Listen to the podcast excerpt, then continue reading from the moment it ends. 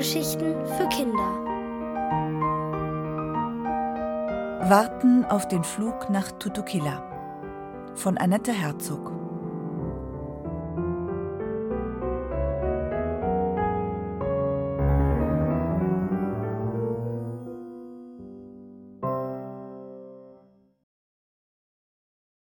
Ein Elefant im Kaufhaus.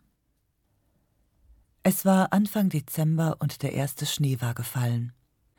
Auf den Straßen und Gehwegen hatte er sich bereits in nassen, grauen Matsch verwandelt, aber auf den Dächern der Häuser, auf dem Brückengeländer neben der S-Bahn und auf den Straßenlaternen sah er noch hübsch und weiß aus. Ich zog meine Handschuhe aus, um einen Schneeball zu formen, aber Mama zog mich ungeduldig weiter. Komm, Nathalie, sagte sie, das Kaufhaus hat nicht ewig auf.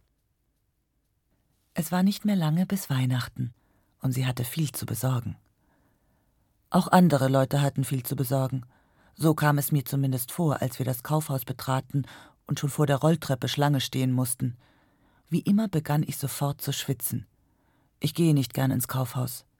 Ich war nur mitgekommen, weil meine Hosen zu klein geworden waren und ich dringend ein paar neue brauchte. Und auch, weil mir allein zu Hause langweilig war. Meine Freundin Annalena spielte schon seit vielen Tagen nicht mehr mit mir. In der Schule sprach sie nur noch mit Mille, und beide taten so, als sei ich nicht da. Ich hatte also niemanden zum Spielen und saß zu Hause nur herum. In der Kinderabteilung in der vierten Etage ging Mama zielgerichtet auf die Ecke mit den Hosen zu. Wir wählten fünf, die mir gefielen.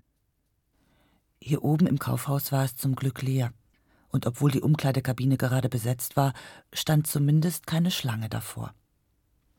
Trotzdem geschah nichts. Der dunkelrote Vorhang blieb vorgezogen. Wie viele Sachen wollen die denn noch probieren? murmelte Mama nach einer Weile, und wenig später Sind die gestorben da drin? Ich zuckte mit den Schultern, ich wunderte mich auch. Der Vorhang bewegte sich leicht hin und her. Es bestand kein Zweifel, jemand war dahinter. Ich gehe mal schnell eine Etage nach unten, um einen Reißverschluss zu kaufen, beschloss Mama. In der Zwischenzeit kannst du schon einmal das erste Paar Hosen anziehen. Ich bin gleich wieder zurück. Sie ging und ich wartete weiter, aber nichts geschah. Ich begann bis hundert zu zählen.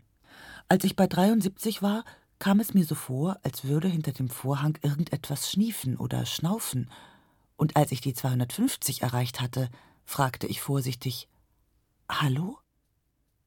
Im gleichen Augenblick wurde der Vorhang zur Seite geschoben und heraus trat ein Elefant. Verzeihung, sagte er, Sie können mir nicht vielleicht helfen? Der Elefant deutete mit dem Rüssel auf sein linkes Hinterbein, das er in ein paar grün-gelb gestreifte Hosen gezwängt hatte, die er nun nicht wieder abbekam. Es ist nicht gerade leicht, Hosen in meiner Größe zu finden, fügte er entschuldigend hinzu. Ich nickte und sagte Sie sind in der Kinderabteilung. Vielleicht sollten Sie es zwei Etagen weiter unten versuchen, wo die Männergrößen sind. Dort war ich schon, aber die Modelle haben mir nicht gefallen, schnaufte der Elefant. So half ich ihm aus der Hose und passte gut auf, dass er mir dabei nicht auf die Finger trat. Ich hätte den Elefanten gern einiges gefragt, Gleichzeitig wollte ich aber auch ungern neugierig erscheinen. Das Problem ist, begann der Elefant von sich aus zu erzählen, dass ich irgendwie in das falsche Flugzeug gestiegen bin. Ich nickte. Das verstand ich. Ich war erst ein einziges Mal geflogen und fand ebenfalls, dass es auf einem Flughafen sehr verwirrend zuging. Das hätte mir auch passieren können, tröstete ich ihn und fragte dann, wo wollten Sie denn hin? Nach Tutukilla, antwortete er. Verwandtschaftsbesuch? Weil bald Weihnachten ist? Zu uns kommt meine Tante Hilde, verriet ich. Der Elefant ging darauf nicht ein, sondern sagte stattdessen Ich bin ein wenig überrascht, wie kalt es bei Ihnen ist. Normalerweise trage ich keine Hosen. Ich nickte. Sie haben sich auch die schlechteste Jahreszeit ausgesucht. Sie hätten lieber im Sommer in das falsche Flugzeug steigen sollen. Der Elefant fuhr fort. Das Problem ist, dass der nächste Flug nach Tutukilla erst in einer Woche geht. Glauben Sie, dass man hier im Kaufhaus übernachten kann? Ich warf einen Blick auf die Verkäuferin an der Kasse, die misstrauisch zu uns herübersah, und schüttelte den Kopf. Das glaube ich eher nicht. Der Elefant nickte traurig. Ich hatte inzwischen die erste der fünf Hosen angezogen, eine Jeans. Kritisch musterte ich mich im Spiegel. Sie saß gut. Sie haben Glück, sagte der Elefant. Sie passen da rein. Trotzdem finde ich dieses farbenfrohe Modell hier hübscher. Er hob mit seinem Rüssel die grün-gelb gestreifte Hose vom Boden auf, die er selbst gerade anprobiert hatte. Ich rümpfte die Nase. Ein bisschen zu farbenfroh für meinen Geschmack, sagte ich, aber weil er so bedrückt aussah, tat ich ihm den Gefallen und probierte sie an. Im gleichen Moment kam Mama angeeilt und schlenkerte mit einer kleinen Tüte.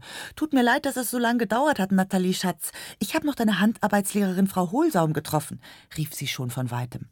Worüber sie sich unterhalten hatten, das erfuhr ich nicht, denn Mama blieb vor mir stehen und musterte mich überrascht. Du hast ja noch andere Hosen gefunden. Ja, die sind hübsch. Das fand ich zwar selbst ganz und gar nicht, aber weil nun sowohl der Elefant als auch Mama dieser Meinung waren, beugte ich mich der Mehrheit. Mir war inzwischen so furchtbar warm, dass ich nur noch aus dem Kaufhaus heraus wollte. Während ich wieder in meine alte Hose schlüpfte, ging Mama schon zur Kasse und bezahlte. Erst als sie zurückkam, schien sie den Elefanten richtig wahrzunehmen, der dastand und nicht so recht wusste, wohin. Kann er nicht eine Weile bei uns wohnen? fragte ich.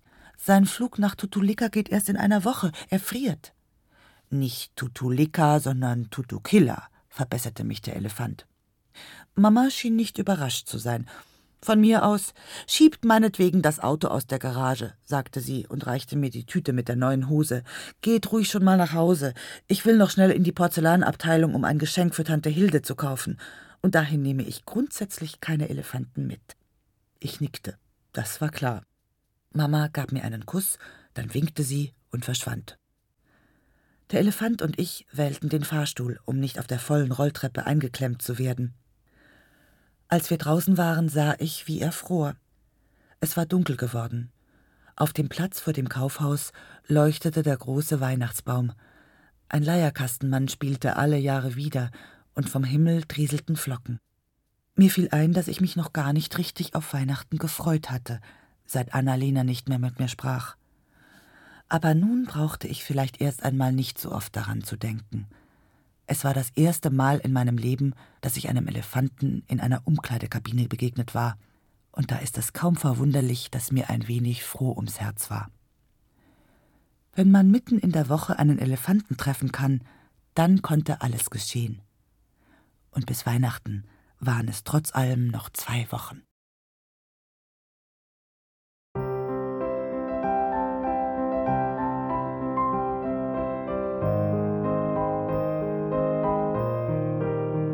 Ihr hörtet Warten auf den Flug nach Tutukila von Annette Herzog.